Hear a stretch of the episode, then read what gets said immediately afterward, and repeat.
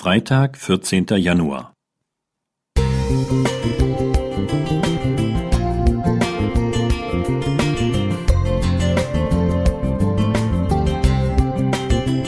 Ein kleiner Lichtblick für den Tag.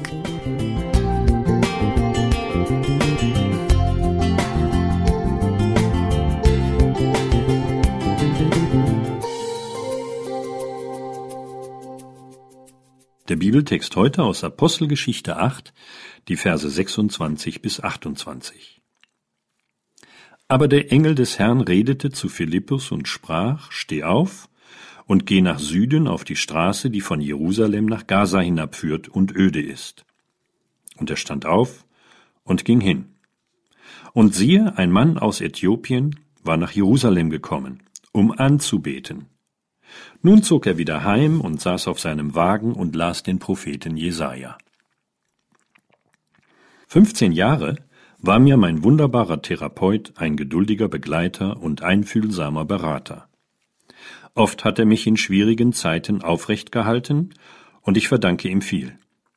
Dass er mir sogar das bisher wichtigste geistliche Aha-Erlebnis meines Lebens geschenkt hat, darüber staune ich in der Tat bis heute.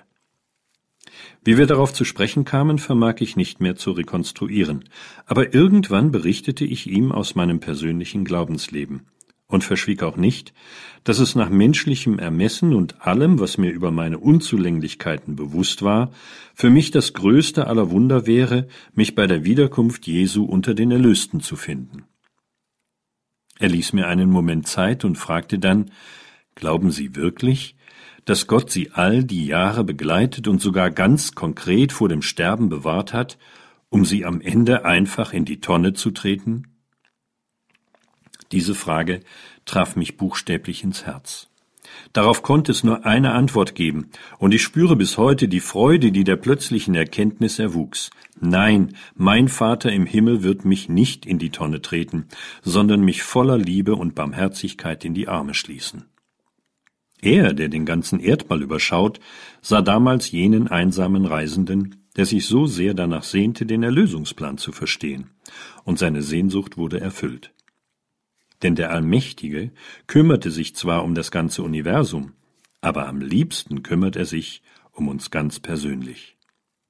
Fühlst du dich manchmal auch wie ein einsamer Reisender auf den Straßen des Lebens, mit einem Herzen voller Sehnsucht nach Hoffnung und Orientierung?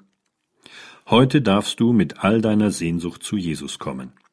Er wartet schon so lange auf dich, denn sein liebevoller Blick hat dich längst entdeckt.